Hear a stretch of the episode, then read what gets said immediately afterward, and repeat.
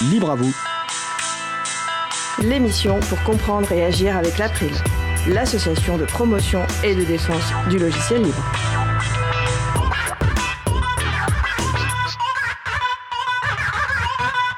Bonjour à toutes, bonjour à tous. Avez-vous déjà entendu parler des CMEA, les centres d'entraînement aux méthodes d'éducation active? Notre sujet principal sera aujourd'hui consacré à ce mouvement d'éducation populaire et à la place du logiciel libre dans son action. Également au programme, un hommage à Wikipédia à l'occasion de ses 20 ans, et aussi une sombre affaire de complotisme et d'intelligence artificielle. Nous allons parler de tout cela dans l'émission du jour. Soyez les bienvenus pour cette nouvelle édition de Libre à vous, l'émission qui vous raconte les libertés informatiques. Proposée par l'April, l'association de promotion et de défense du logiciel libre. Je suis Étienne Gonu en charge des affaires publiques pour l'April. Le site web de l'April est april.org. Vous pouvez y trouver une page consacrée à cette émission avec tous les liens et références utiles et également les moyens de nous contacter. N'hésitez pas à nous faire des retours et à nous poser toutes questions. Nous sommes le 28 septembre 2021, nous diffusons en direct, mais vous écoutez peut-être une rediffusion ou un podcast. À la réalisation de l'émission, ma collègue Isa. Salut Isa. Bonjour. Nous vous souhaitons une excellente écoute. Cause commune, la voix des possibles, 93.1 FM et en DAB+, en Ile-de-France. Partout dans le monde sur causecommune.fm et sur l'appli Cause Commune. Pour participer à notre conversation, causecommune.fm, bouton de chat, salon libre à vous. Le 15 janvier 2021, Wikipédia fêtait ses 20 ans. Est-il d'ailleurs encore besoin de présenter cette incroyable encyclopédie en ligne, entièrement collaborative et librement accessible? Aujourd'hui, dans sa chronique Les transcriptions qui redonnent le goût de la lecture, Marie-Odile Morandi a décidé de rendre hommage à Wikipédia. Salut Marie-Odile. Bonjour Étienne, bonjour à toutes et à tous. Bah à toi la parole. Merci. Chaque semaine, un membre de l'April, Emmanuel Charpentier, publie une revue de presse. Dans la revue de presse de la semaine 29, parue au mois de juillet, il nous propose la lecture d'un article intitulé Le cofondateur de Wikipédia avoue lui-même ne plus avoir confiance en l'encyclopédie en ligne. On y trouve les informations que l'on veut bien nous donner, estime Larry Sanger. Le titre et la lecture de cet article m'ont laissé perplexe.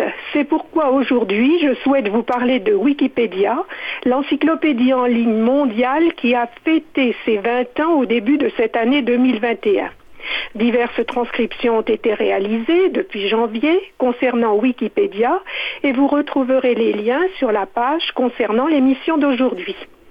Wikipédia a été lancé le 15 janvier 2001 suite au projet utopique quasiment fou de Jimmy Wells et justement de Larry Sanger de, vouloir mettre à disposition de l'entièreté de l'humanité l'intégralité du savoir humain. À ses débuts, la réputation de l'encyclopédie était plutôt négative, en particulier dans le monde de l'éducation. Elle était considérée comme le temple du n'importe quoi, des inexactitudes et de l'approximation. Elle était critiquée, voire méprisée par certains et certaines qui n'ont compris son fonctionnement que plus tard. Pourtant, le succès est arrivé. L'encyclopédie s'est imposée comme un outil de travail et de recherche pour bon nombre d'entre nous, Wikipédia est devenu indispensable, l'un des sites les plus riches et les plus consultés, 500 millions de visiteurs chaque jour, le cinquième site le plus visité au monde. Ce succès est dû à l'hyperlien, invention dont Diderot et d'Alembert auraient sans doute été friands.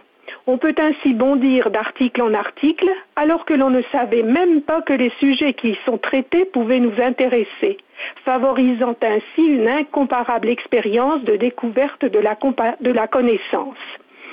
L'encyclopédie est complètement autogérée par les contributeurs et contributrices qui participent, 100 000 par jour, se partagent le pouvoir et sont bénévoles.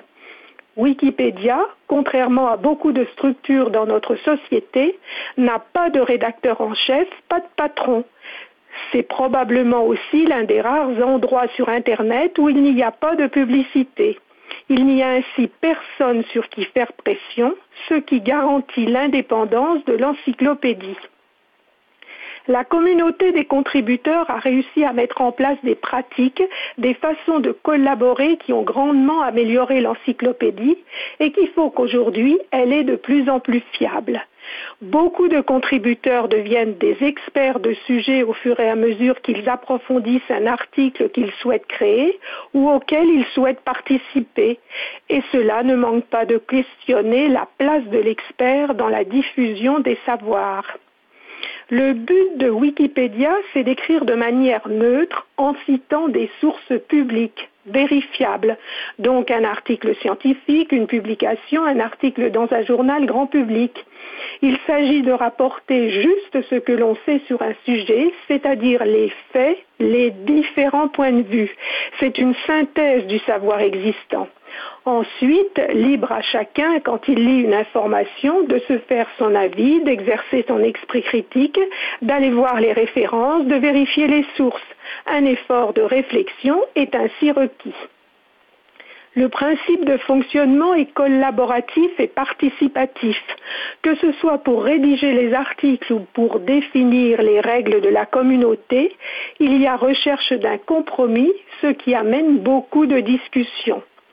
Wikipédia est un endroit où des gens de tous horizons, qui ont des tendances politiques différentes, des cultures différentes, arrivent à discuter pour chercher, puis trouver un consensus et des formulations qui soient neutres, sur lesquelles ils vont pouvoir tous être d'accord, quelle que soit leur opinion, pour réussir à cerner une sorte de vérité sur un sujet. L'encyclopédie est modifiable très facilement. Elle est corrigée, complétée, recorrigée en permanence. Mais ne nous y trompons pas, certains contributeurs sont particulièrement attentifs, vigilent au respect des règles et des principes de fonctionnement. Grâce à l'onglet historique, il est possible de suivre toutes les contributions, quelles sont les personnes qui les ont faites et quand. Des logiciels automatisés ou semi-automatisés détectent les actes de vandalisme, les essais de publicité même à l'intérieur d'articles et ils sont alors supprimés en très peu de temps. Wikipédia est entièrement sous licence libre, la GNU General Public License. N'importe qui peut aujourd'hui copier tout ce qu'il y a dans Wikipédia, se créer sa propre encyclopédie personnelle, imprimer le livre de l'ensemble des articles et le vendre. La seule condition, c'est de citer les auteurs et ça en fait beaucoup à citer. La fondation Wikimedia, qui se situe aux États-Unis, héberge tous les Wikipédia, mais n'est pas propriétaire des articles et n'intervient pas au sujet du contenu éditorial. Wikipédia est disponible en 300 langues. Ainsi, L'encyclopédie n'incarne pas une vision du monde, mais 300 visions du monde. Un tel succès entraîne aussi de lourdes responsabilités. Les sources sont indiquées, doivent passer avant tout, leur traçabilité doit être garantie. Wikipédia a fait le pari de la transparence, un bandeau d'avertissement est apposé sur les articles jugés insuffisants ou sur lesquels il y aurait des controverses de neutralité. Non seulement sur Wikipédia, sont publiés de nouveaux articles en fonction de l'actualité, mais surtout des articles déjà existants sont actualisés en fonction des événements en cours et cela de manière très rapide tout en prévenant le lecteur que les informations ne sont pas forcément tout à fait justes ou avérées. Ainsi, si on veut toucher à la réalité d'un personnage ou d'un phénomène, non seulement il faut lire la fiche Wikipédia, mais il faut accepter de revenir la lire un mois plus tard, un an plus tard et pourquoi pas un siècle plus tard.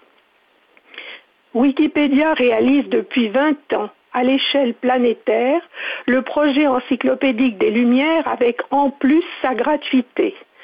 Cependant, des pans entiers de savoir et de culture manquent. En effet, les articles sont écrits en majorité dans les langues principales, ce qui crée des biais linguistiques. À cause du manque de diversité des contributeurs, beaucoup plus d'hommes que de femmes, les biais de genre restent importants. On compte 500 000 biographies de personnes sur Wikipédia, mais moins de 20% sont des biographies de femmes. Une des missions de Wikimedia France est d'inciter les gens à contribuer, en tout cas de leur en donner les moyens. Plus de personnes participeront, contribueront, plus cela permettra au projet de remédier aux biais soulignés. Wikipédia est une encyclopédie gratuite, libre. Elle est restée fidèle à ses principes, même si son modèle économique est en train d'évoluer, ce que vous découvrirez à la lecture de transcription.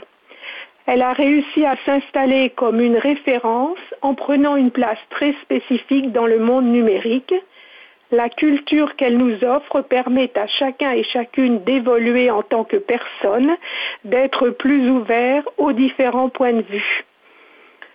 Pour terminer de façon un peu cavalière, puis-je me permettre de conseiller à nos auditeurs et auditrices, à tous les acteurs du monde de l'éducation et aussi à Larry Sanger de lire ou relire les transcriptions qui ont été réalisées par notre groupe pour les 20 ans de Wikipédia.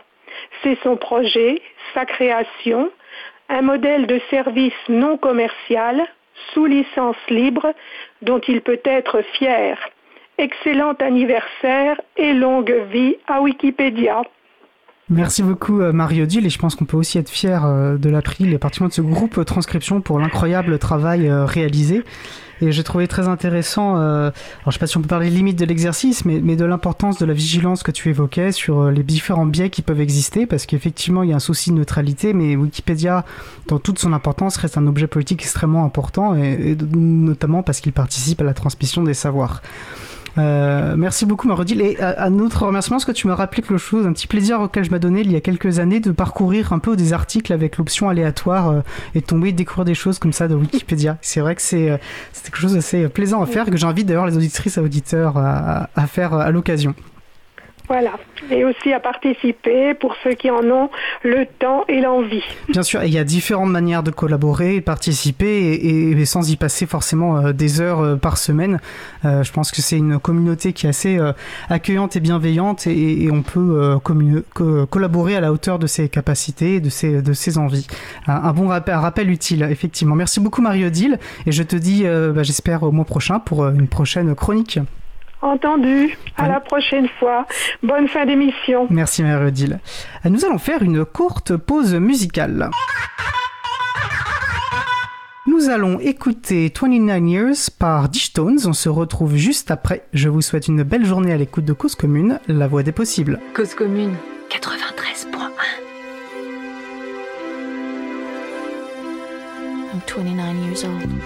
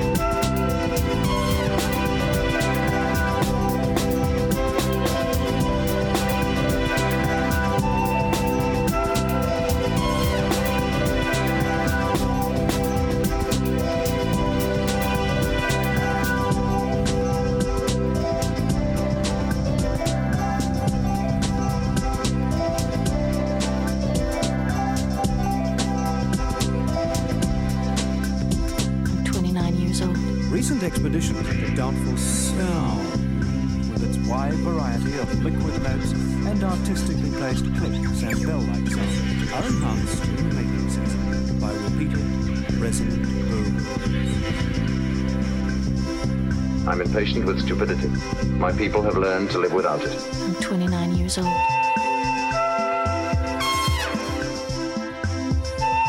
I'm impatient with stupidity. My people have learned to live without it.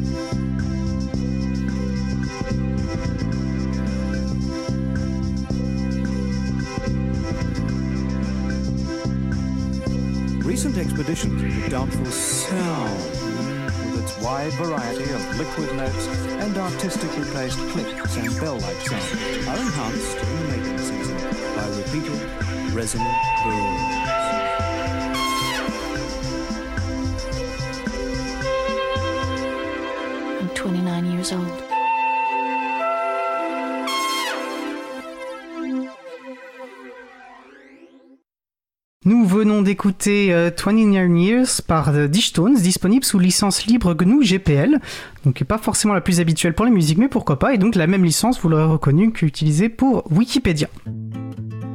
Retrouvez toutes les musiques diffusées au cours des émissions sur causecommune.fm et sur april.org.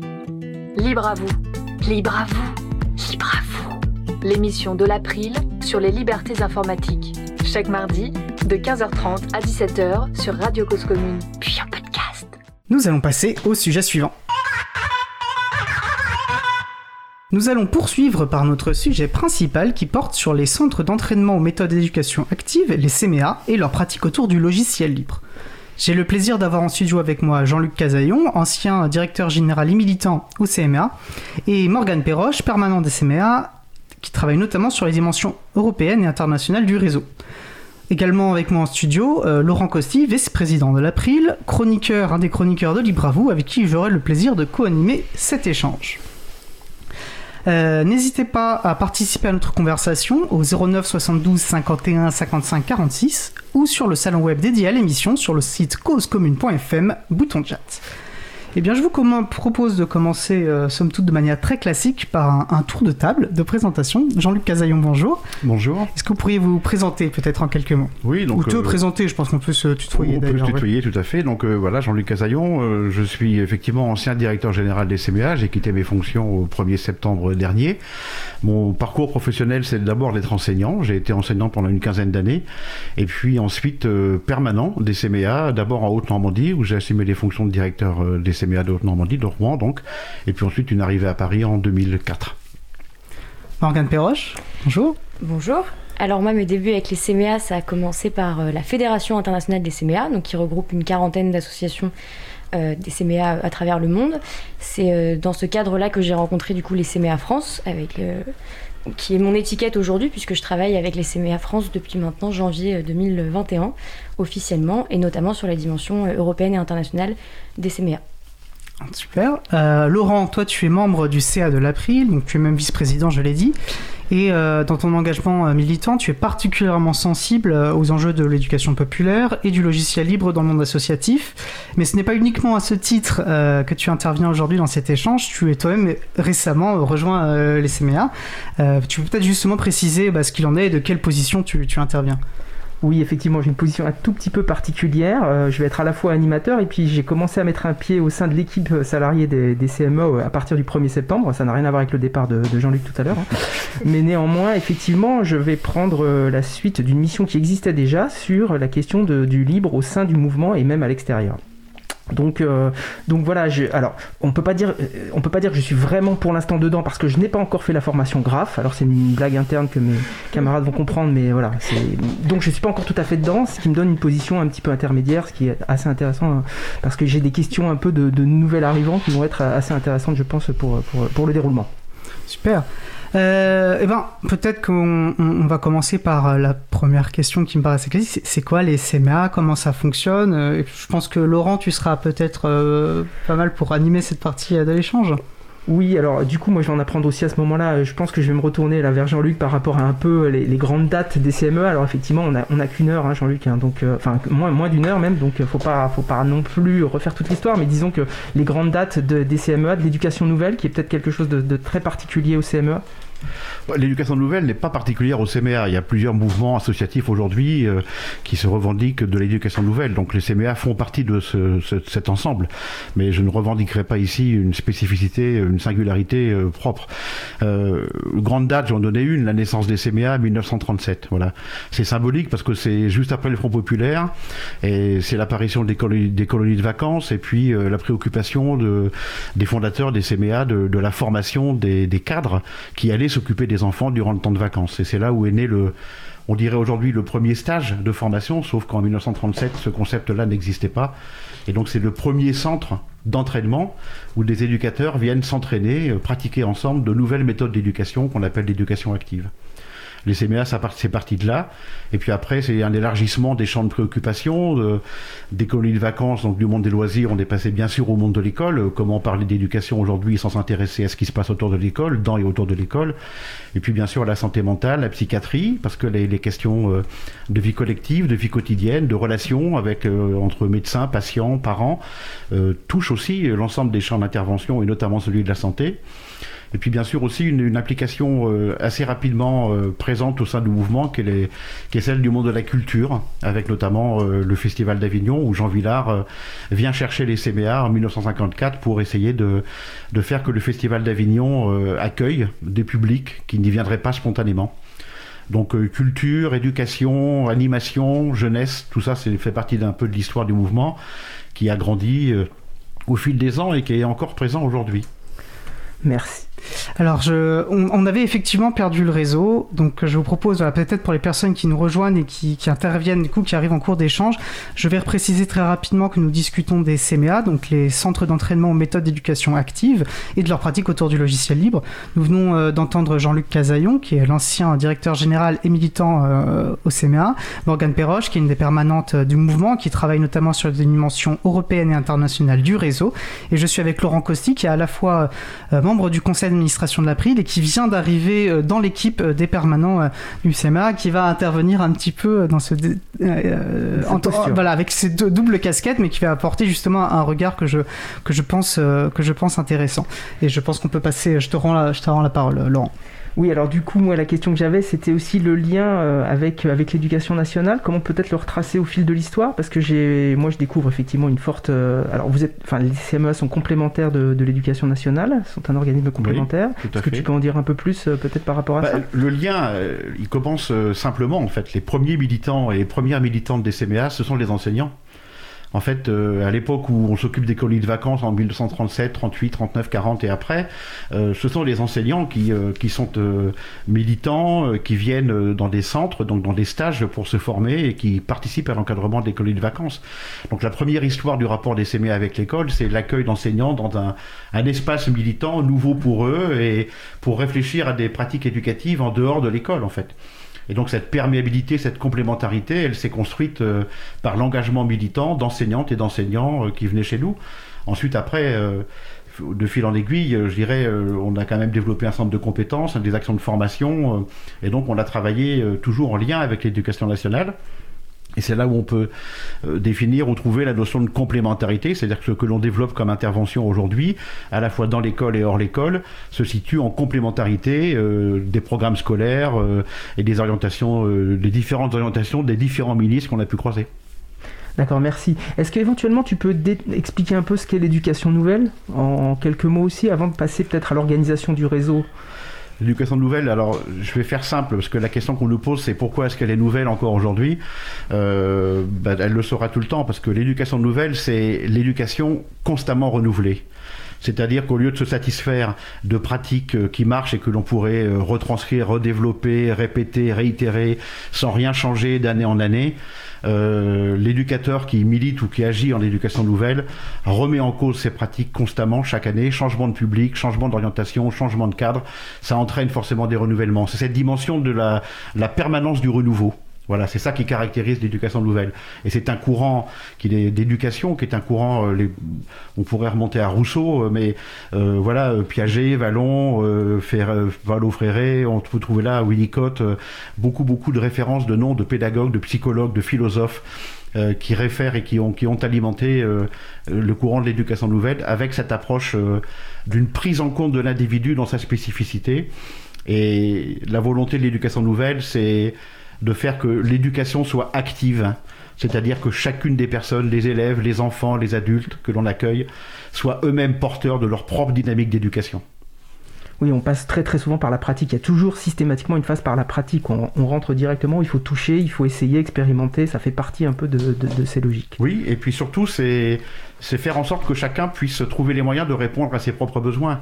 C'est la, la, différence qu'il y a entre un programme préétabli pour tout le monde et cette dynamique-là, c'est que dans le programme préétabli, ça correspond à certains, mais pas à tous quand on est dans une dynamique d'éducation nouvelle, la recherche permanente que l'on a, c'est de faire en sorte que chacune des personnes qu'on accueille dans une dynamique de formation, d'accompagnement, trouve et construise ses propres dynamiques éducatives. Je suis acteur de ma propre éducation. Merci. Alors du coup, avant de passer à la question du libre au sein des CMA, je voudrais juste qu'on aborde un peu le fonctionnement global des, CMEA. Alors au niveau de, la métropole, et puis Morgane peut-être nous, nous parlera un peu de comment ça s'organise aussi à l'international et, les actions qui y sont menées. Comme ça, ça nous permettra aussi de, voir peut-être la complexité qu'il y a à, engager une démarche sur, sur le libre. Ben, les CMA, c'est un peu moins de 400 salariés permanents aujourd'hui, euh, un réseau de 5 à 6 000 bénévoles, volontaires, militants, militantes, c'est comme ça qu'on se qualifie entre nous, euh, présents euh, en hexagone et en outre-mer. C'est une de nos spécificités, c'est qu'on est présent dans les 7 territoires d'outre-mer, structurés en associations régionales, coordonnées, animées par une association nationale qui est une tête de réseau en quelque sorte. Euh, voilà un peu la, structure et l'assise des CMA aujourd'hui. Oui, les associations territoriales sont autonomes, ce sont des associations à part entière. Il y a une forme d'autonomie politique, juridique, économique, mais il y a surtout l'appartenance à un même mouvement. Les CMA, c'est un mouvement militant d'éducation nouvelle, et cette unicité du mouvement, en appui sur la richesse que nous, offre cette composition, cette réalité. Euh, je laisserai Morgane après développer la dimension euh, Europe internationale, mais euh, c'est ça qui fait notre singularité. C'est donc un réseau d'associations avec une part d'autonomie, mais qui sont associées, militantes, engagées d'un même mouvement et un seul mouvement d'éducation nouvelle. Morgane, peut-être sur la dimension internationale? Je peux compléter un petit peu. Donc, euh, comme je vous le disais, moi, je suis arrivée directement dans la dimension internationale du mouvement euh, des CMEA, donc avec la FICMEA, la Fédération internationale. Euh, de là, j'ai découvert un petit peu toute cette pluralité d'acteurs et d'actrices qu'il y avait à travers le monde et qui étaient dans la même dynamique en fait de la question de l'éducation nouvelle. J'ai aussi été très en lien donc à, à, échelle politique en fait sur la Fédération internationale sur la question de la marchandisation de l'éducation. Et c'est euh, à travers cette dimension politique de la marchandisation de l'éducation que j'ai découvert tout l'enjeu du libre et pourquoi le libre avait sa place aussi euh, euh, dans cet aspect-là. Aujourd'hui, les CMA, donc il y a la Fédération internationale des CMA, mais il y a aussi tout le travail qu'on a avec des partenaires différents à échelle européenne et internationale, et qui sont toujours dans cette dimension du coup de l'éducation nouvelle. Mais là, ce ne sont pas forcément des organisations CMA, étant donné que chacune d'entre elles, même au sein de la Fédération internationale, sont indépendantes. Merci. Bah, je vais repasser la parole peut-être à Étienne qui va, qui va vous, vous questionner un petit peu sur, euh, sur, sur le libre au sein des CMEA. Oui, bah, déjà, moi, la première question euh, que j'ai me poser, c'est un peu comment s'est développée cette prise de conscience. Et c'est vrai qu'en entendant Jean-Luc, tu, tu, tu, parlais d'être acteur de sa propre éducation. Et moi, venant plus du coup bah, d'une association euh, du logiciel libre, de ce mouvement-là, je faisais tout de suite un parallèle avec finalement nous, ce qu'on défend, c'est l'importance d'avoir un, rapport politique éclairé, être acteur finalement de ces outils informatiques, sans être forcément expert, mais au moins d'avoir ce rapport politique pour avoir finalement euh, être émancipé, enfin dans une logique d'émancipation. Donc le pont me évident, mais j'imagine que ça n'a pas forcément été euh, tout de suite évident euh, au sein euh, de, votre mouvement parce que bah, vous aviez d'autres sujets aussi à traiter. Alors comment s'est construite cette prise de conscience et puis ensuite la décision de développer l'usage et la promotion du libre Il n'y a, rien d'évident. Non, non, jamais rien d'évident. Il n'y a jamais rien d'évident.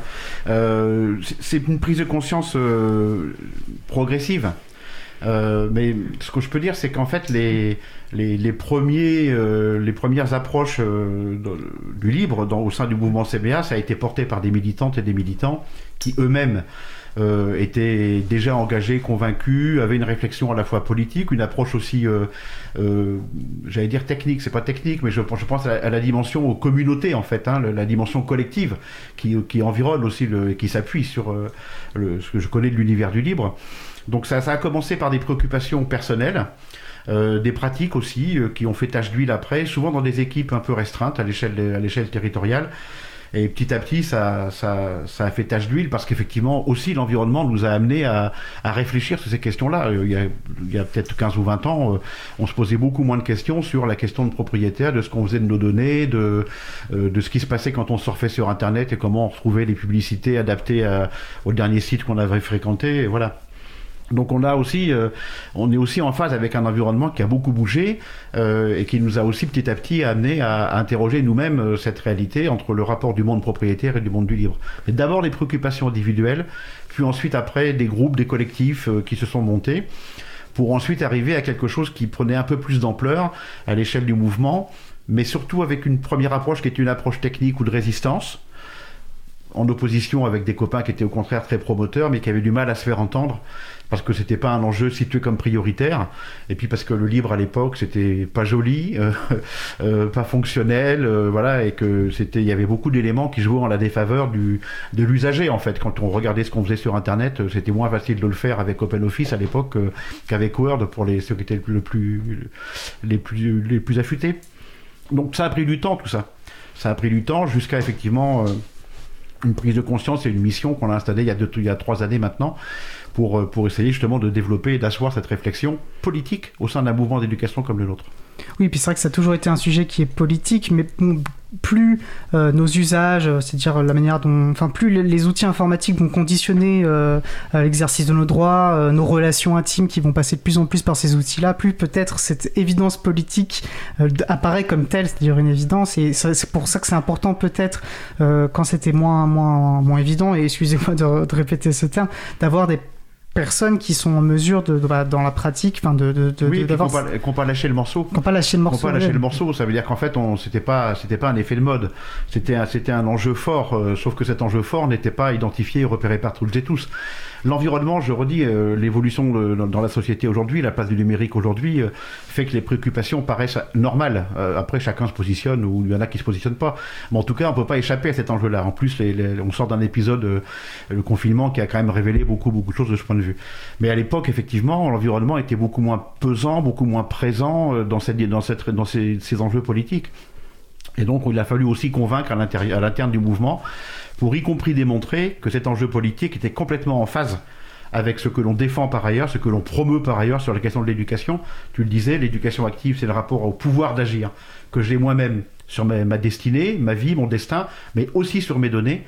Et donc là, il y a des points de convergence évidents qui sont évidents aujourd'hui, mais qui ne l'étaient pas il y a 10 ou 15 ans, en tout cas pour le plus grand nombre. Bien sûr que ça se construit, tout ça se construit. Et du coup, comment euh, ça se construit euh, au sein des CMA Donc, imagine, on imagine qu'il y a d'abord euh, euh, tout un pan qui va être dans euh, bah, les, les usages quotidiens au sein de votre mouvement, et puis aussi dans le développement peut-être euh, en termes de formation et de communication, de comment on se positionne le libre. Donc, déjà peut-être en termes euh, tec- enfin, techniques, plus ou moins. euh, Comment ça se passe euh, voilà, au niveau des outils au sein des CMA Est-ce que vous utilisez du logiciel libre? Est-ce que vous avez... euh, Oui, on a, on a fait un grand pas en avant il y, a, trois ans quand on a créé la mission Libre et Éducation Nouvelle, euh, où effectivement euh, l'un des premiers, des premiers actes qui a été posé par euh, Pascal Gascoin, qui, est, qui a occupé cette, cette responsabilité jusqu'au 1er septembre dernier, ça a été de soutenir le développement d'un d'une plateforme euh, libre qui s'appelle Zourit. Zourit, ça veut, ça veut dire la pieuvre en créole. Euh, et donc, on a accompagné le développement de cette plateforme euh, qui permettait de mettre en lien et en fluidité à la fois messagerie, carnet d'adresse, agenda partagé, visioconférence, voilà, quelques outils comme ça. Et donc aujourd'hui, euh, nous sommes tous les CMA utilisent Zourit au quotidien, euh, et donc euh, toutes les associations ter- territoriales des CMA, ici ou ailleurs, utilisent Zourit. Et donc ça, ça a été, il y a eu deux, y a eu deux chocs. Le premier, c'est le fait qu'on finance et qu'on participe éco- économiquement au développement, donc on s'inscrive dans la logique de communauté et de soutien de cette entreprise, d'une association donc qui, est basée à la Réunion. Et puis ensuite après, qu'on arrive à convaincre chacun de nos camarades d'en faire un outil d'usage au quotidien. Et donc euh, tout s'est pas fait en un jour, mais euh, aujourd'hui, euh, je pense que sans me tromper, je pense que toutes les structures associatives des CMA utilisent Zourit. Bah, alors, je sais que Laurent voulait euh, passer un, un- un petit temps sur ce- effectivement Zourit, qui est un, enfin, c'est, c'est un très bel, euh, très bel exemple et très bel outil. Tu veux en parler tout de suite ou plutôt en fin d'émission moi j'avais plutôt une, une question à Morgane pour savoir, elle, à quel niveau la prise de conscience s'était faite. Est-ce que finalement c'est c'est la rencontre avec Pascal, donc euh, Pascal que tu as évoqué tout à l'heure, Pascal Gascoin, qui a été finalement euh, un, pivot dans, dans ce processus-là, mais qui, qui n'aurait pas pu agir s'il n'y avait pas une décision politique à un échelon du, du conseil d'administration? Ou est-ce que c'est finalement aussi par la formation que ça s'est construit consolidé Parce que ça aussi, c'est quelque chose de, central chez les CMEA, et je pense que ça a joué aussi en faveur de l'évolution de la prise en, considération du libre au sein des CMEA. Alors moi je suis arrivée au CMA donc il y a deux ans et demi, donc au même moment où Zourit en fait se mettait en place. Euh, de mon côté, ça a vraiment été euh, Pascal qui a été un peu révélateur de plein de choses. Mais au niveau des CMA, moi je me suis entretenue avec plusieurs personnes, je travaillais à la Fédération internationale et c'est quelque chose qui est venu petit à petit. Donc euh, comme le disait Jean-Luc, en fait il y a un moment donné où il y avait des personnes qui se sentaient concernées par cela et qui les ont portées à plus grande échelle. Euh, donc Pascal a pu faire ça dans, sa mission, mais ensuite il y a plusieurs associations qui se sont emparées de cette dimension-là et qui en ont fait quelque chose. D'où aujourd'hui le fait que Zourit soit devenu euh, un, pro-logiciel que la plupart des associations territoriales euh, utilisent et qui fait qu'en fait ça a pris énormément d'ampleur. Et on aura l'occasion d'en discuter, mais Zourit a pris même de l'ampleur à l'externe des CMA et, et ce n'est pas anodin, je pense. Merci. Alors donc effectivement, j'essaie de résumer, mais de fait, il y a la rencontre entre des gens qui, qui, qui enfin, où ça résonne, quoi, où ça, ça, ça amplifie et ça, ça converge, quoi. Hein. Je parle, je pense de Pascal, je pense à Pascal. Toi, toi qui as eu une action politique, ce qui est pas, parce que finalement, alors là, je prends ma casquette euh, April euh, libre association où on observe un peu cette question du libre dans les associations et où effectivement, euh, dans tous les mouvements, dans toutes les fédérations d'éducation populaire, on, repère des gens sur les territoires qui sont convaincus, qui sont politiquement convaincus, qui ont fait des choses. Mais c'est vrai que la jonction avec le niveau, avec le niveau national, elle, elle, elle, elle est pas, elle est pas effective, elle est rarement effective. Il y a rarement une convergence finalement qui fait que ça va résonner. Il y, a, des prises de conscience aussi au niveau national. Il, peut y avoir des signatures de conventions, des choses comme ça, mais du coup, ça ne, ça ne, ça ne converge pas. Vas-y, je t'en prie. Moi, il y a eu un déclic dans mon parcours personnel parce que je suis pas non plus, euh, moi, je suis pas, je suis pas un bébé du libre. Hein. Je suis, voilà. Donc, euh, il a fallu aussi me convaincre. Euh, mais pour moi, le déclic, ça a été la rencontre avec Framasoft. Voilà, c'est-à-dire une soirée euh, université d'été des CMA, euh, un débat avec Framasoft, euh, et là je percute en fait quand Pierre-Yves nous dit mais la lutte du libre c'est pas contre Microsoft ou, contre Windows quoi, c'est autre chose. Pierre-Yves Gosset qui est donc le délégué général de, Framasoft. Voilà. Et, donc moi ça a été une, une, révélation. En tout cas ça a mis des mots sur ce que je, on m'avait déjà dit, hein, que je percevais, mais voilà. Donc cette rencontre là, elle a été fondamentale. Donc par rapport à ce que tu dis sur la dimension politique, moi je crois qu'aujourd'hui, si on veut que d'autres associations d'éducation populaire comprennent les enjeux, il faut montrer, démontrer les convergences en termes d'enjeux de, politiques. Et cet enjeu de la citoyenneté, de la démocratie, du pouvoir citoyen, du pouvoir d'agir, c'est l'enjeu central de tout ce qui se joue aujourd'hui, en grande partie autour du libre. Et le deuxième point, je trouve, qui est très fort, c'est la question de l'approche au commun, c'est-à-dire l'approche du collectif. Et ça, aujourd'hui, dans beaucoup de structures, beaucoup de mouvements d'éducation populaire, il y a cette volonté de continuer à agir au quotidien pour émanciper, c'est-à-dire donner à chacun les, moyens de comprendre et les pouvoirs d'agir, et en même temps de le faire dans un cadre collectif avec d'autres. Ça, c'est les deux enjeux forts que moi j'ai identifiés à ce moment-là dans le rapport au libre, et c'est pour ça que j'ai dit c'est pas possible qu'un mouvement comme le nôtre ne soient pas dans cette dynamique-là et, ne comprennent pas l'enjeu politique qui est derrière le, débat que nous avons et derrière les, situations du quotidien. Morgane bah, je vais suivre Jean-Luc sur ce qu'il ce qu'il dit. Je pense qu'il y a une dimension déjà individuelle de chacun et de chacune quand on parle du numérique, en règle générale, où en fait on va se rendre compte que c'est très facile de parler de ce genre de sujet puisque les gens sont souvent alertes, euh, enfin alertes. En tout cas, s'intéressent à cette question-là et sont à même d'avoir une discussion euh, autour de cela. Et après, il y a la question où nous, en tant qu'individus, quand on est euh, des militants et des militantes de différentes associations, on prône certaines valeurs, on prône des engagements. Et le moment où on fait le lien entre le numérique à grande vitesse d'aujourd'hui et les engagements que l'on a euh, en tant que militants et militantes, ben, on arrive à construire des choses ensemble. Et je pense que Zourit, c'est, enfin, c'est typiquement ce genre de projet. C'est-à-dire qu'effectivement, il y a des engagements euh, de la part d'un mouvement éducatif et qui après vont prendre de l'ampleur. Euh, en fait, quelles solutions on va essayer de mettre en place pour que dans, la, dans, dans le même temps, on puisse continuer à utiliser du numérique, puisque c'est la question aussi du lien avec la permanence du nouveau dans l'éducation nouvelle. Aujourd'hui, on ne peut plus faire sans le numérique. Et comment on fait pour trouver des alternatives? Et aujourd'hui, on a essayé d'en proposer. Oui, apporter des solutions, parce qu'effectivement, le libre est, longtemps resté dans euh, mais non, faut pas faire ça, faut pas faire ça, mais sauf qu'il n'avait pas d'alternative alors on dirait euh, vite utilisable par le commun des mortels, et c'était un souci pour, pour le libre. D'accord. Alors j'essaye de résumer, je, résume pour, euh, par rapport à ce qu'on vient de se dire. Donc effectivement, il faut des gens convaincus qui vont finir par se, croiser et convaincre. Euh, il y a des rencontres et des réseaux. Donc la Framasoft, typiquement, ça, ça a joué pour, pour convaincre Euh, il y a la formation. Pour moi, ça me semble, enfin, je le mesure là après un mois passé, mais ça me semble effectivement extrêmement important dans le processus aussi. Et puis vous avez un facteur complémentaire aussi, euh, je pense au CMEA, qui est un technicien compétent et militant. Euh, on en a parlé tout à l'heure en introduction, mais euh, je, termine là-dessus et après je repasse la, parole à Étienne. Mais effectivement, on va le citer, François Audirac, qui est au système d'information de, des, CMEA et qui par ailleurs est président d'un groupe d'utilisateurs de logiciels libres dans sa région. Quoi. Donc c'est quelqu'un qui est à la fois technicien et qui est par ailleurs absolument convaincu politiquement. Et en interne, c'est précieux. Merci Laurent, et, très bien, cette petite synthèse est bienvenue parce que je vous propose de faire une courte pause musicale.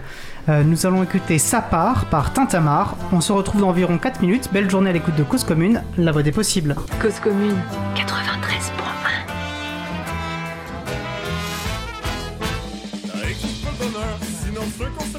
C'est peut-être l'absence de malheur, c'est éphémère comme l'autre dirait. C'est pas bien ta tête, les amours spatio-temporel. C'était la face à Montréal à New Orleans ou à Bruxelles. Une suite, ça reste une suite, même si t'as cent mille bonnes raisons. En attendant la suite dans tes idées, on reste ici. Et on va t'attendre à la maison. Oh ouais, ça part en voyage, quand ça plus rien à faire.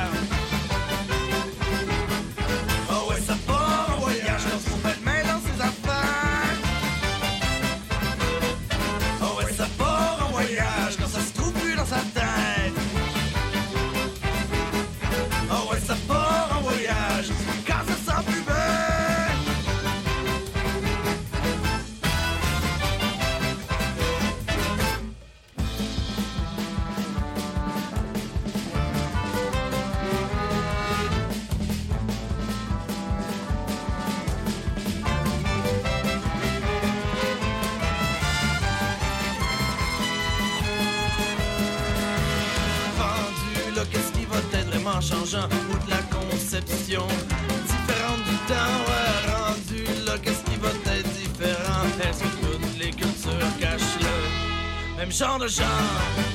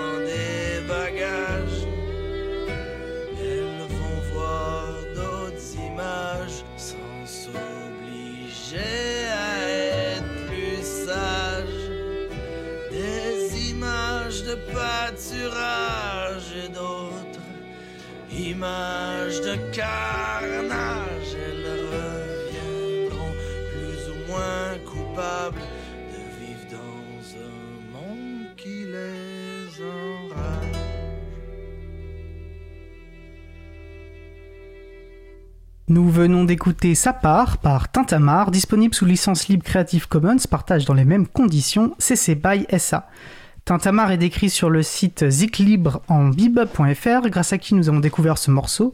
Donc, euh, est un collectif d'une dizaine de musiciens de Montréal qui délivre une musique pleine de fanfare rock, de post-punk folk et de paroles contestataires. Voilà, vous pourrez retrouver euh, ces, informations sur ziclibrebib.fr. Pardon, le lien sera bien sûr en référence sur le site de l'April.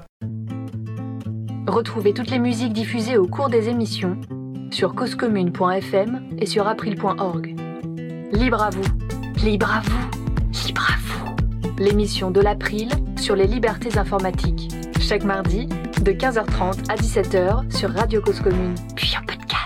Alors je mentionnais le site de l'April, mais euh, je vous rappelle que nous avons un, tout nouveau site, libreavou.org, qui est en préouverture. Euh, là, vous pourrez par exemple retrouver euh, les références de cette émission sur libreavou.org slash 116, 116 comme le numéro de l'émission. Donc nous allons poursuivre notre euh, sujet, euh, notre discussion. Je suis donc Étienne Gonu de l'April, et j'ai le plaisir d'échanger avec Laurent Costi, Jean-Luc Casaillon et Morgane Perroche sur les CMEA et leur rapport au logiciel libre. Euh, alors on a un petit peu évoqué, je pense, en première partie d'émission, et peut-être qu'on pourrait revenir justement euh, sur une question qui, me paraît parfaitement d'actualité. Ça n'aura échappé à personne que nous sommes dans, le cadre d'un contexte d'une pandémie mondiale. Euh, on a passé un certain temps aussi en, en confinement et, on sait voilà, que ça a pu avoir euh, certains impacts. Et j'imagine notamment euh, dans le cadre de votre travail. qu'en est, qu est-il? Tu peux nous en dire quelque chose, Morgane? Alors, au niveau au niveau de l'international, euh, il y a plusieurs choses. Donc, pour refaire un petit peu de lien avec ce que Marie-Odile nous a dit en début d'émission sur la question de la marchandisation des savoirs, nous, je le disais aussi euh, au début, c'est qu'on on travaille sur la question de la marchandisation de l'éducation. Donc, on milite contre la marchandisation de l'éducation.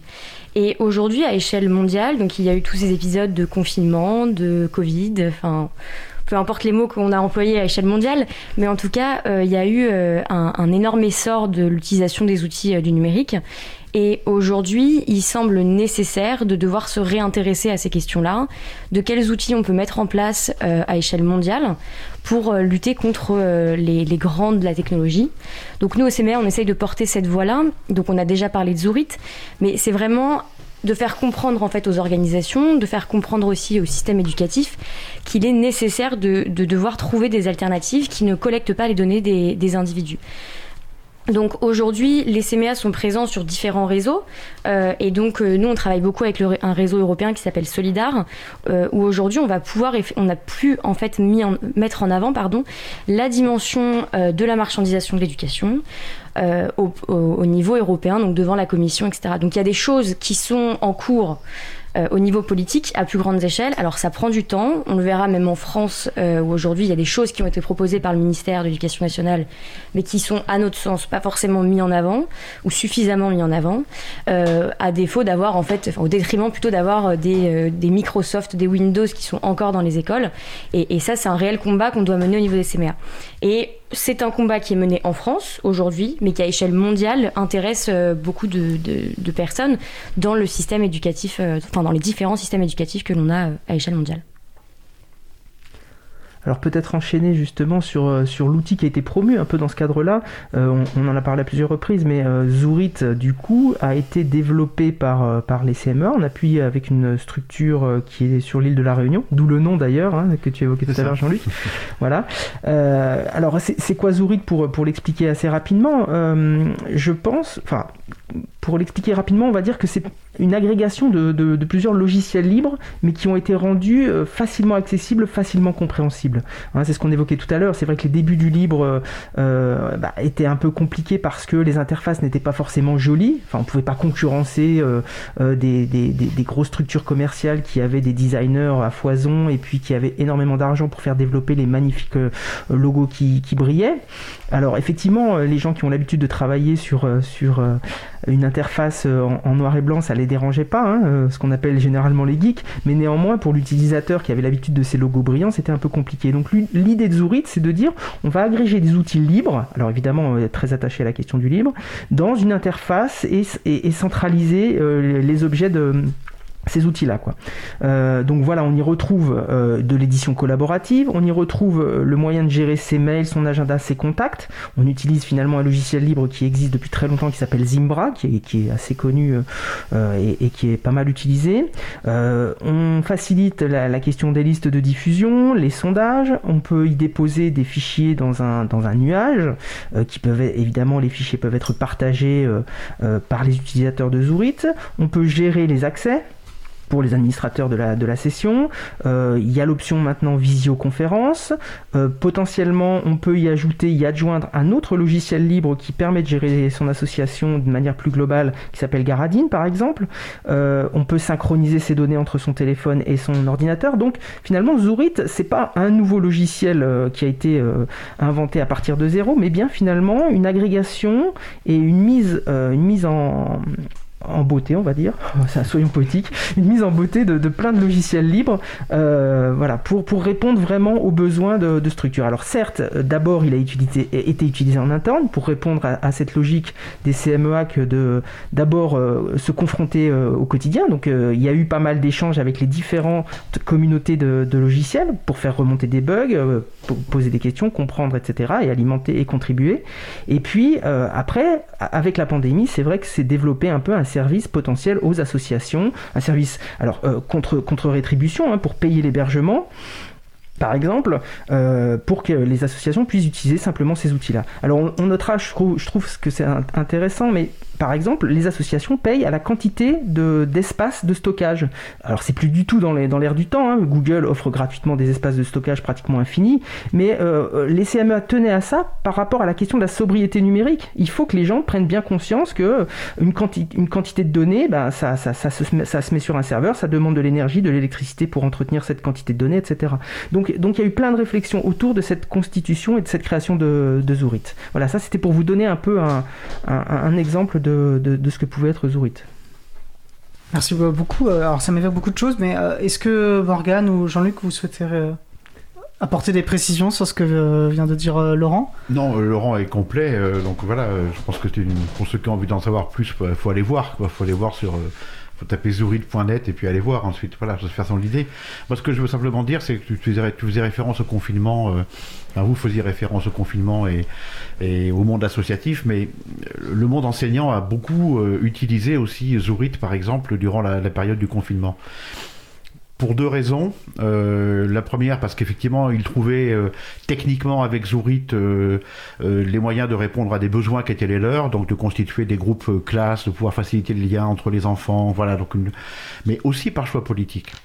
Durant le confinement, on a été quand même abreuvé de propositions, de plateformes de nature propriétaire, marchande et qu'il y a aujourd'hui aussi un, enjeu à, chercher des solutions libres c'est-à-dire qu'ils s'inscrivent dans la philosophie de ce que l'on évoque depuis le début de cette émission. Et donc beaucoup d'enseignants, euh, des écoles même, parfois complètement, collège, lycée, ont trouvé dans Zourit euh, la convergence à la fois d'un choix politique, d'une motivation euh, et puis d'une réponse technique adaptée à leurs besoins. Et ça, c'est important de le souligner. Alors, ouais, je vais juste ouvrir une parenthèse avant de rendre la parole à Morgane Perroche. Sur un, autre outil et on parlait plutôt euh, de l'importance, euh, voilà, aussi de qu'il y ait des forces vives au sein des, euh, des structures et des mouvements comme les CMEA, mais aussi il y en a au sein du ministère et on sait qu'une poignée d'agents ont bataillé et ont mis en place un, des outils libres, apps.education.fr. Ils ont dû batailler et maintenant finalement ils sont soutenus par leur hiérarchie et ils ont offert voilà, aux enseignants aussi des outils librement disponibles. Et je tenais à, à saluer leur excellence travail. Morgane Perroche. Bah, alors pour revenir juste sur, euh, sur euh, honnêtement, moi, quand je vois ce, que, ce qui est devenu Zourit aujourd'hui et la façon dont je l'utilise donc au quotidien, puisque je travaille complètement avec ce pro logiciel, euh, ça répond un petit peu à ce qu'on disait en début d'émission sur la question de l'esthétique du libre, la facilité d'utilisation, etc. Zourit prouve que c'est complètement possible aujourd'hui d'utiliser des logiciels libres qui correspondent à nos, à nos attentes, à nos besoins, en tout cas en tant qu'organisation d'éducation populaire. Et, euh, je, salue en fait toutes les personnes qui ont travaillé à l'élaboration de, de, ce logiciel et qui font en sorte que ça fonctionne encore aujourd'hui. Et je souhaite que ça puisse euh, perdurer dans le temps et que ça donne aussi envie euh, à d'autres organisations de pouvoir créer par elles-mêmes leur pro logiciel, enfin en tout cas de s'en donner les moyens. Et qu'aujourd'hui, pour répondre à cette question de oui, mais bon, c'est plus facile avec tel ou tel logiciel propriétaire. Oui, mais on peut très vite aussi changer nos habitudes, c'est possible, et, c'est toujours la dimension politique que l'on donne à, changer nos habitudes. Et pour revenir sur ce que toi tu disais, Étienne, sur la question de, des outils qui sont proposés par le ministère, c'est pareil, c'est, pour moi c'est un élan d'espoir euh, vis-à-vis de ce qu'on peut faire. Et maintenant le but c'est que ce soit encore, enfin qu'il y ait davantage de communication là-dessus, que les enseignants et les enseignantes soient au courant en fait que ces outils-là existent, puisque malheureusement euh, je pense qu'on est au début de tout ça et qu'il euh, y a peu de communication là-dessus et qu'on est encore sur des logiciels propriétaires. Tout à fait. Et on voit en fait la différence. Là, il y a eu une initiative et comme ça fonctionnait très bien, bon, ça a été à peu près soutenu. Et on voit vraiment la différence de ce cas de figure avec une vraie, une vraie politique publique euh, une vraie euh, une approche systémique en fait où on donnerait véritablement une priorité au logiciel libre dans les usages que ce soit en tant qu'outil à disposition des enseignants en tant qu'objet d'éducation. Voilà on n'enseigne pas euh, le rapport à, l'informatique avec des outils privateurs mais on l'enseigne bien de manière émancipée avec du logiciel libre ce qu'est le logiciel libre etc et je pense que cette distinction est, importante et elle manque encore clairement en termes de, politique publique. Laurent tu voulais reprendre la, la... oui mais en fait je trouve ça extrêmement intéressant parce qu'on est en train de, passer en revue euh, différents outils, différentes structures qui mettent en place des, solutions. Et finalement, c'est encourageant parce que ça, donne l'impression qu'on va quand même vers une décentralisation d'Internet. Euh, enfin, enfin voilà, c'est peut-être les prémices de la décentralisation d'Internet où finalement l'utilisateur va pouvoir choisir entre plein d'objets en fonction de ses besoins et puis surtout ne pas euh, laisser ses données sur des structures centralisées. Alors certes, oui, s'il utilise Read.net, il va laisser sur les serveurs, mais encore une fois, toutes les garanties sont données euh, par, par, euh, par, la structure, mais, mais, mais au moins il va pas mettre ça dans un unique silo euh, comme, comme quand on fait ça chez les GAFAM, etc. Et, et du coup, ça, ça, ça, limite le profilage, ça limite tous les effets néfastes qu'on, que nous, à l'April, évidemment, on dénonce. Voilà, et bon, je pense que, alors, je sais pas si tu voulais revenir à là, mais on sait a l'initiative, on parlait de Framasoft, ils ont donc leur excellente initiative Chaton, hein, euh, alors je vais le tenter sans note, le collectif des hébergeurs alternatifs, transparents, ouverts, neutres et solidaires. Parfait. Euh, et qui effectivement sont dans cette approche euh, éthique et d'un internet fédéré euh, basé sur des outils de confiance, sur de logiciels libres parce que il n'y a pas de confiance sans, sans transparence non plus. on délègue toujours de la confiance, mais bon, il faut savoir sur quelle base on la délègue et quand on peut aussi. Et en fait, je pense que c'est ça qui est intéressant dans les chatons et, et je pense que c'est assez cohérent avec avec.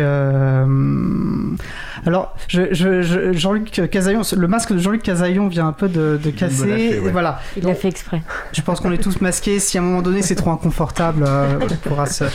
Euh, tu, voulais parler peut-être de la convention qui liait les CME et Framasoft. on peut, ouais, on peut venir à ça. mais ce que je trouve intéressant aussi, c'est en fait ça ramène de l'humain et ça ramène une de proximité. C'est-à-dire qu'en fait, quand c'est euh, des géants un peu éthérés, bon ben voilà, le service est là. Alors on peut discuter de sa pertinence, mais quand on peut rencontrer quelque part et que, les structures se rapprochent de nous, je trouve que ça change complètement euh, le paradigme.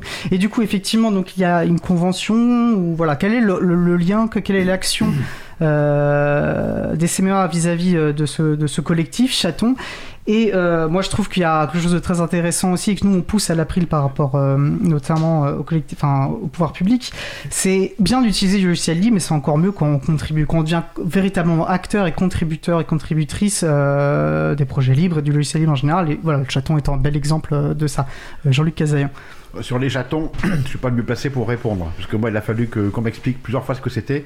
J'ai bien compris le sens et l'intérêt, mais je suis pas le mieux placé pour répondre. Ce que simplement je peux dire, c'est qu'effectivement, d'une part, euh, la collaboration avec Framasoft, elle, euh, elle s'inscrit aussi dans une histoire et dans, voilà, on les CBA ont été à la Réunion euh, très mobilisés. C'était encore Pascal Gascoigne à l'époque, il était réunionnais dans, l'accueil des mondiaux du libre, par exemple, des voilà des rencontres, mondiales, des rencontres mondiales, délocalisées. Voilà, des logiciels libres. Donc euh, ça, c'est une collaboration, une histoire aussi forte, mais euh, la rencontre, elle se fait sur la complémentarité.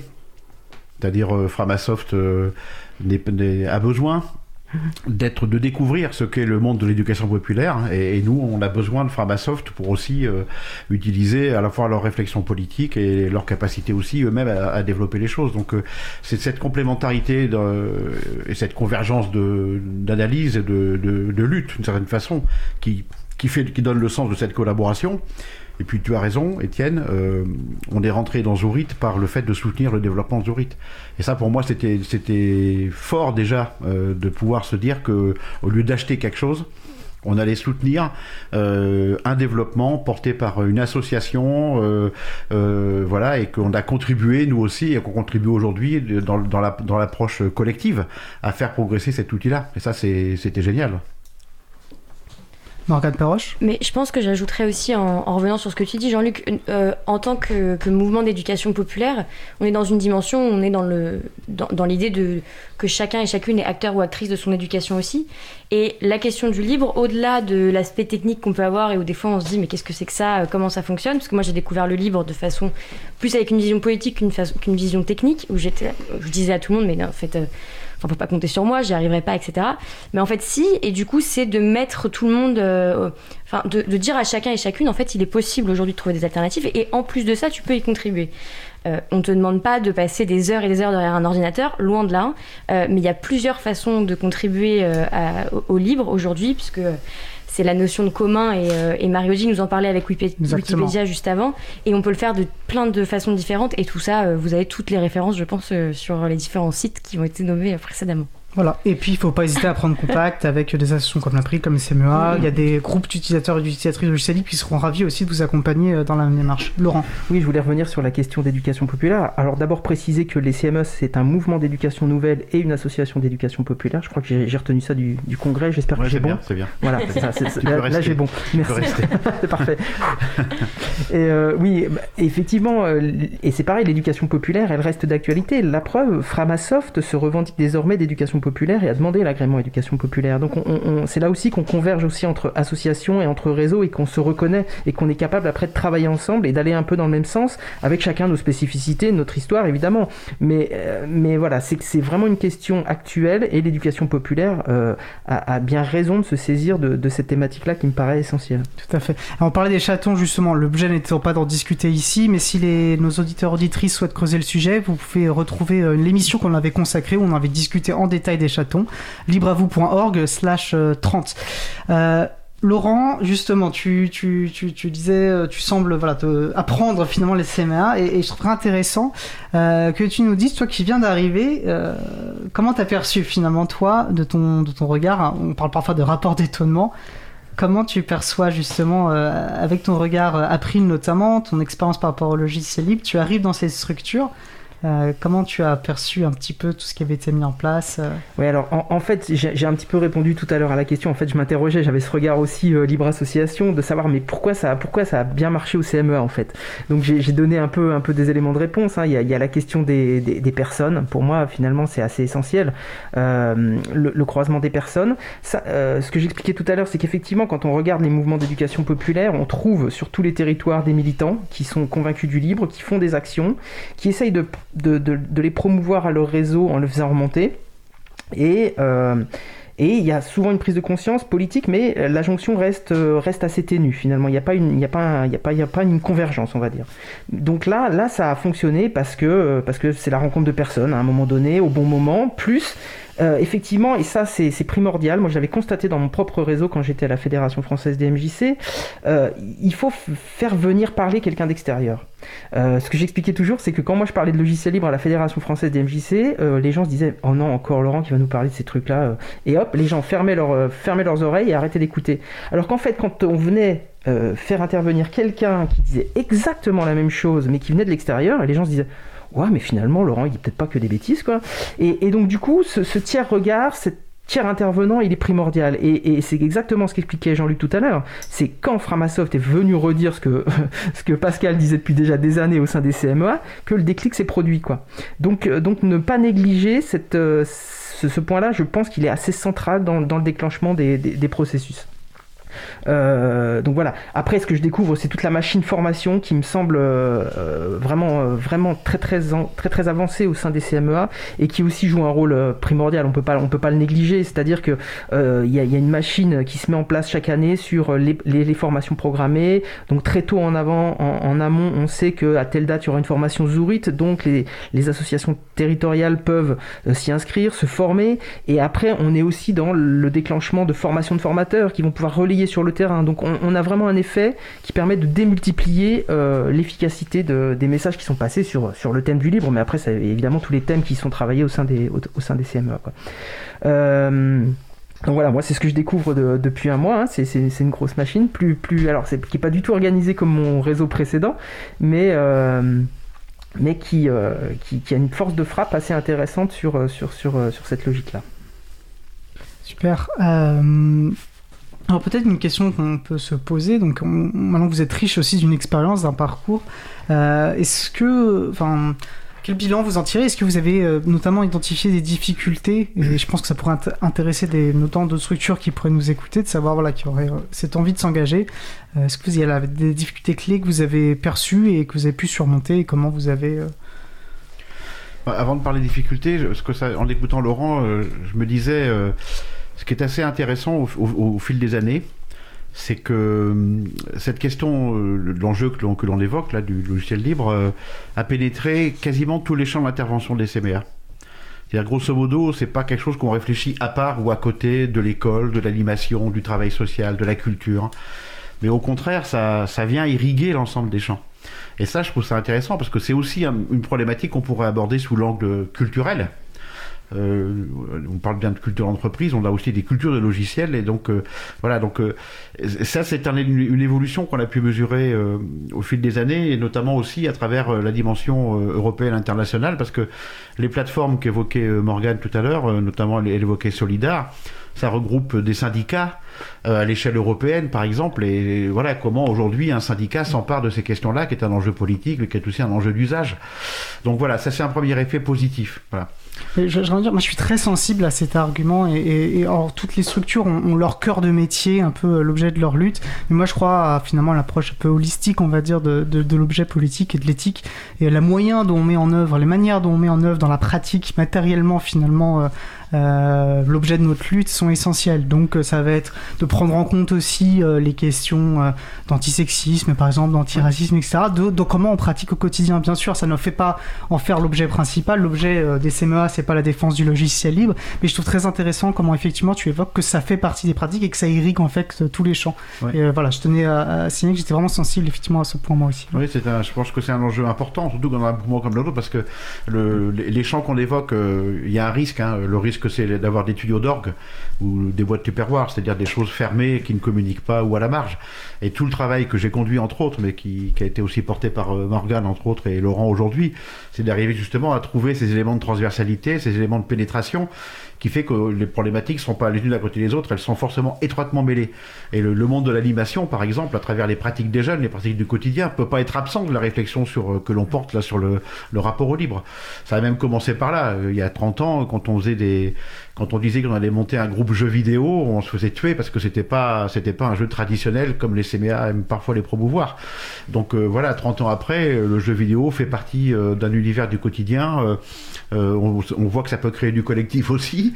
Euh, voilà, donc euh, tout le rapport au numérique peut pas être absent d'un quotidien dans lequel les militants sont également engagés. Donc cette dimension de transversalité et de pénétration, elle est, fondamentale pour justement en faire un objet commun et pas des objets spécifiques, ce qui aussi permet de, résister à une, première approche qui a été une difficulté, c'était de dire euh, c'est un débat de geek, c'est un débat de spécialiste. Et c'est vrai que ça a été pendant très longtemps perçu par un grand nombre d'entre nous comme étant un débat de spécialistes. Ceux qui étaient capables de dire en quoi le libre était différent du propriétaire euh, et ceux qui ne l'étaient pas. Et, c'est pour ça que tout à l'heure j'évoquais le fait qu'il faut, passer d'un débat de spécialiste à un débat de citoyen, donc un débat de militant. Et ça, ça prend du temps, et ça prend du temps, et c'est par l'approche politique au sens large du terme que l'on arrive petit à petit à, ramener, euh, à ramener cet élément-là pour en faire un objet central qui, et puis une réflexion toujours en cours. Quoi. Donc cette difficulté-là, elle est encore présente moins maintenant, mais c'est pas un débat de geek. Quoi et c'est pas des fous furieux d'un côté qui passent une nuit pour développer un logiciel quand d'autres vont qui euh, culpabilisent euh, potentiellement les personnes en disant oh là là t'es pas encore sous, sous système d'exploitation libre. comme je comprends rien je peux rien dire. Non non non c'est mais je te demande pas d'intervenir euh, comme comme tu peux le faire Laurent ou comme d'autres peuvent le faire pour développer un logiciel ou comme Morgan ne sait pas le faire Et heureusement qu'elle sait pas le faire, parce que c'est grâce à ça, au fait qu'elle sache pas le faire, que ça n'empêche pas pour autant d'avoir un débat politique et une réflexion sur justement l'approche marchande. Et cette question de la marchandisation que Morgane évoque depuis tout à l'heure, euh, elle est fondamentale. Regardez euh, comment les, les industries euh, du numérique se sont engouffrées dans les pays euh, dits en voie de développement euh, pour développer des, des kits euh, prêts à penser, prêts à éduquer. C'est pas de la c'est pas de la philanthropie, hein. c'est c'est du business. Hein.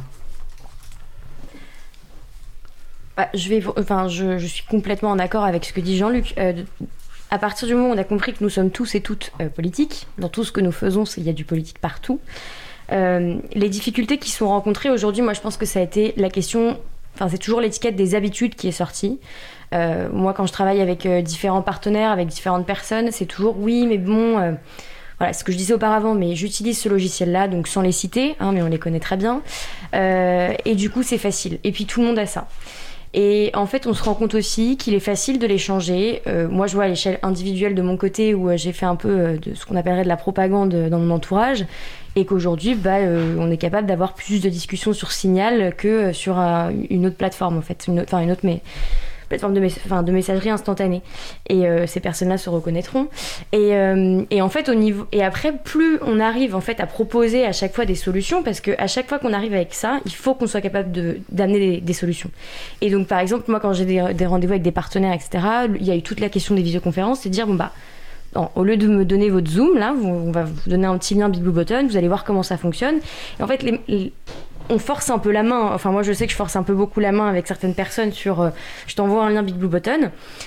Et en fait, le fait que voilà, les gens soient, ce soit la première fois, on leur explique un petit peu, puis au final, trouvent que l'outil est plutôt euh, adapté ou simple d'utilisation. Et puis euh, derrière, on arrive avec des. Enfin, on peut avoir cet argument-là en disant oui, mais si j'utilise ça aujourd'hui, c'est pour des raisons qui sont purement politiques. Et toi, en tant qu'organisation, si tu penses défendre des engagements, dans ces cas-là, tu ne peux pas ne pas tenir compte de la dimension du logiciel libre. Et Étienne, tu disais, nous ne sommes pas des défenseurs du logiciel libre, mais en fait, c'est enfin, c'est plutôt l'inverse. C'est que oui, nous sommes des défenseurs du logiciel libre aujourd'hui, en fonction de ce que nous souhaitons amener dans la société et quels changements nous amenons avec l'éducation. Donc, de fait, nous sommes des promoteurs et des promotrices du, du libre. Parfaitement dit. c'est clair. non, mais je- super. Euh, oui, Pascal, euh, pardon, Jean-Luc Cazel. oui, parce que tu me posais la question sur les difficultés. Euh, Il y a une deuxième difficulté, en tout cas un paramètre, de- un facteur de réalité qui joue pas forcément toujours, qui n'a pas joué forcément toujours en faveur de- du libre, c'est le rapport au temps. C'est-à-dire euh, soutenir le développement, ça prend du temps, et ça prend plus de temps que d'acheter un logiciel euh, clé en main. Et cette question du rapport au temps, elle est aussi extrêmement importante euh, dans- au, sein des CMA, mais n'importe où. Et je, je pense que ça aussi, il a fallu, euh, il faut encore par moment euh, euh, résister à la facilité de l'achat euh, d'un logiciel propriétaire quand par ailleurs on pourrait soutenir ou s'engager dans une communauté pour euh, prendre un peu de temps et développer euh, un logiciel ou un, progiciel ou en tout cas une plateforme qui soit qui soit libre quoi. Et ça ce facteur temps est important aussi euh, il a joué dans beaucoup de beaucoup de décisions euh, internes mais je pense que c'est valable à d'autres endroits. Sans doute. Laurent, tu souhaites réagir? Oui, je t'en. Et on arrive je- sur la fin, donc je, termine être- juste, je tempérerai un tout petit peu les propos de Morgane en disant c'est facile de changer ses habitudes. En fait, euh, ça dépend des personnes. Donc il faut être, il faut être prudent sur la manière dont on amène ça. C'est-à-dire que voilà, il y en a euh, effectivement changer leurs habitudes, ça va être compliqué. Il faut les accompagner, ça demandera plus de formation. Donc voilà, il faut, faut vraiment être attentif à qui, à, à qui on s'adresse. Effectivement, il y a des gens qui sont agiles, euh, qui ont l'habitude de changer de logiciel, ça va être hyper facile. Et puis il y en a d'autres, ce sera beaucoup plus compliqué. C'est juste ça que je voulais préciser. Et dans la même veine, moi je pense que justement, euh, c'est rarement facile de changer ses habitudes, mais quand on en fait un objectif éthique et politique, ça, doit, ça remet de la, de la joie un petit peu dans, dans, cette, dans la démarche, et je pense que c'est comme ça qu'on peut, euh, qu'on peut faire, et il est important, et je pense qu'on sera d'accord sur table, il n'est pas non plus l'objet de culpabiliser qui que ce soit. Parfois on n'a pas le temps, et c'est une bonne raison, parfois juste on voilà, n'a pas le temps de changer son habitude, et ça ne remet pas en cause euh, sa cohérence. On fait tous des choix, et, mais l'important c'est de faire un choix éclairé et de savoir en fait euh, quel choix on fait. On arrive vraiment sur la fin. Euh, Morgane, Jean-Luc, est-ce qu'en une, voilà, une minute chacun, un, un mot, une idée sur laquelle vous voudriez revenir, quelque chose que vous n'avez pas dit, que vous souhaiteriez quand même euh, dire? Jean-Luc? Je cherche ce que, ce que je n'ai pas dit, ce qu'aurait voulu dire, mais en fait, s'il fallait revenir sur une idée force, moi, je, je crois beaucoup à la question de la dimension de l'émancipation et du projet d'émancipation. Voilà. Je crois qu'aujourd'hui, il faut que les associations d'éducation populaire, les mouvements éducatifs euh, euh, soient convaincus de la cohérence qu'il y a à réfléchir et à travailler autour de cette question du libre par rapport aux au projets associatifs et aux ambitions éducatives, aux ambitions politiques dont nous sommes, euh, dont nous sommes porteurs les uns les autres. Il y a forcément de la convergence et il faut absolument convaincre de la, de la pertinence et de l'enjeu de cette convergence renforcée. Morgane?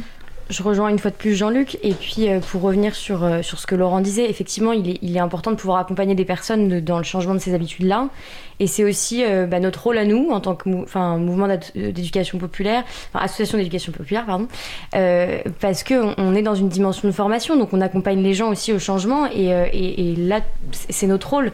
Donc j'ai espoir qu'en fait tout ça puisse, puisse évoluer. Il y a des choses qui ont bougé. Moi, je pense, on, en, on en discutait déjà auparavant, mais mais le livre a beaucoup changé, ça n'a plus du tout euh, la même allure que ça avait avant, euh, on en entend davantage parler et il est nécessaire qu'aujourd'hui on puisse sensibiliser à ces questions-là par la dimension politique et d'accompagner euh, toute personne qui souhaiterait, après en connaissance de cause, pouvoir modifier euh, ses, habitudes euh, d'utilisation du numérique. Parfait. Bah, écoutez, notre temps arrive à la fin. Jean-Luc Azaillon, donc ancien directeur général et militant au CMEA, et Morgane Perroche, permanente des CMEA et notamment sur les dimensions européennes et internationales du réseau. Un, un grand merci pour ce temps d'échange que j'ai personnellement trouvé très intéressant. Merci à vous. Je suis sûr que les auditoristes euh, également.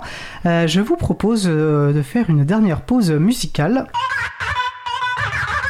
Nous allons écouter Words par euh, Minta Lacey. On se retrouve juste après une belle journée à l'écoute de Cause Commune, la voix des possibles. Cause commune 93.1.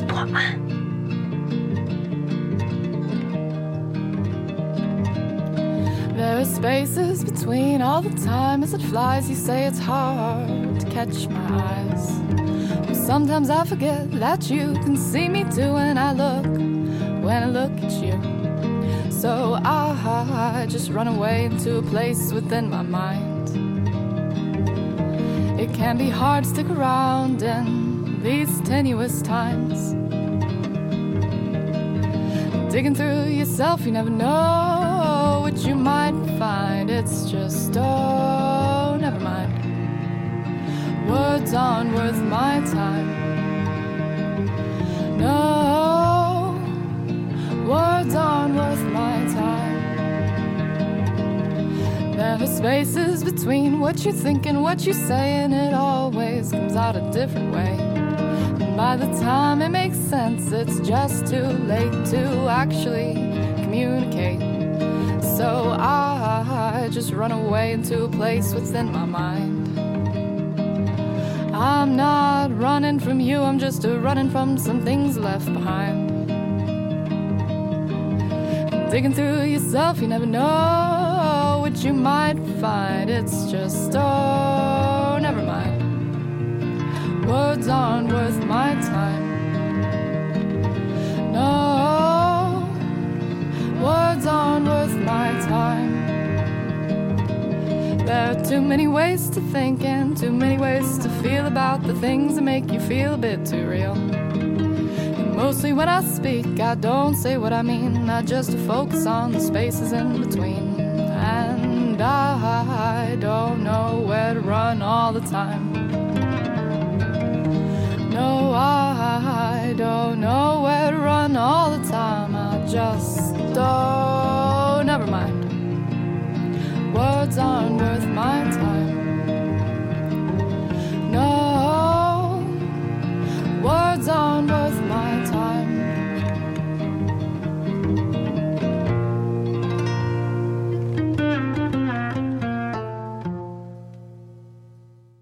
venons d'écouter Words bah, par euh, Minda Lessi, disponible sous licence libre Creative Commons, partage dans les mêmes conditions.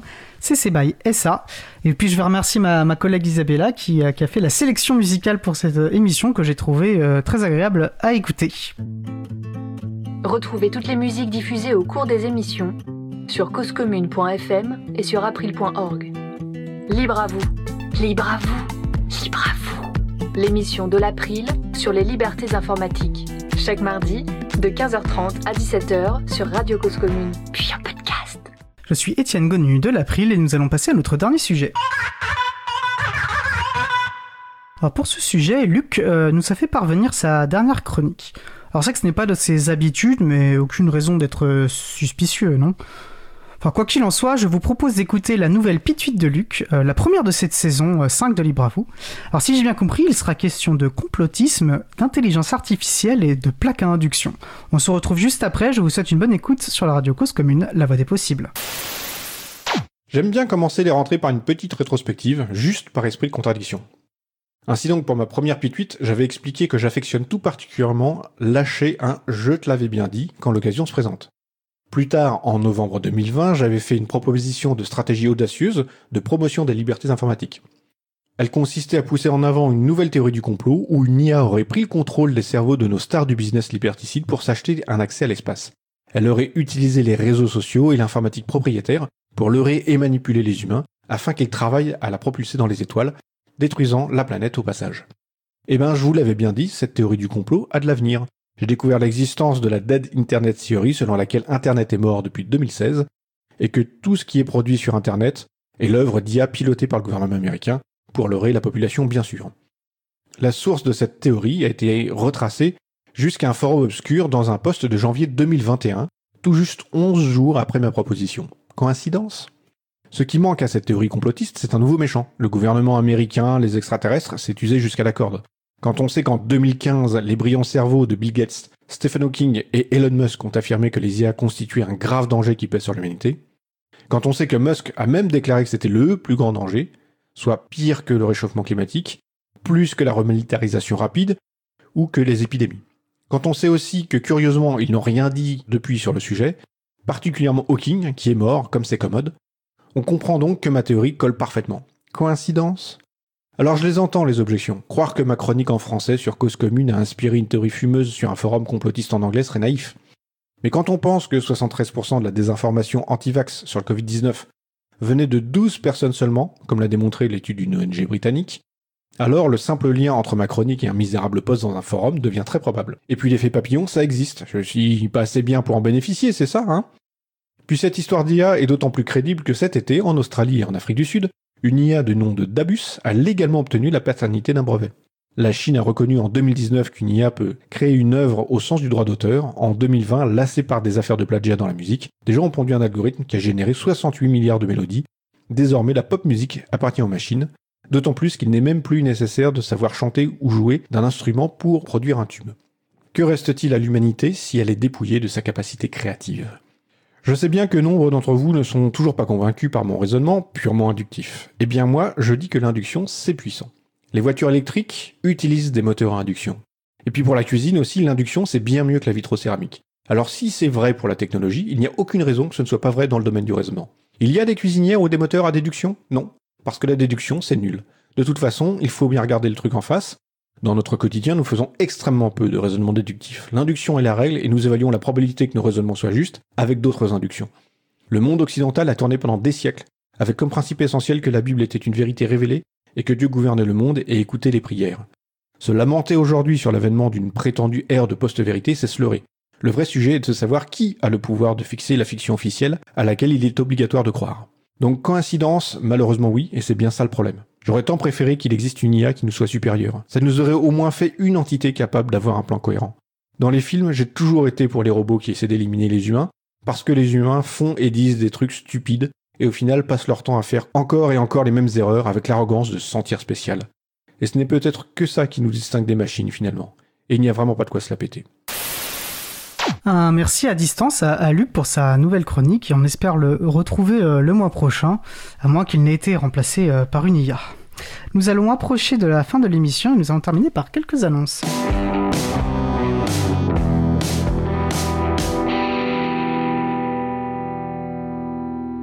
Nous avons euh, beaucoup parlé de contributions de cette émission, que ce soit à propos de Wikipédia et puis plus glo- globalement de l'importance de la contribution euh, dans le monde du libre.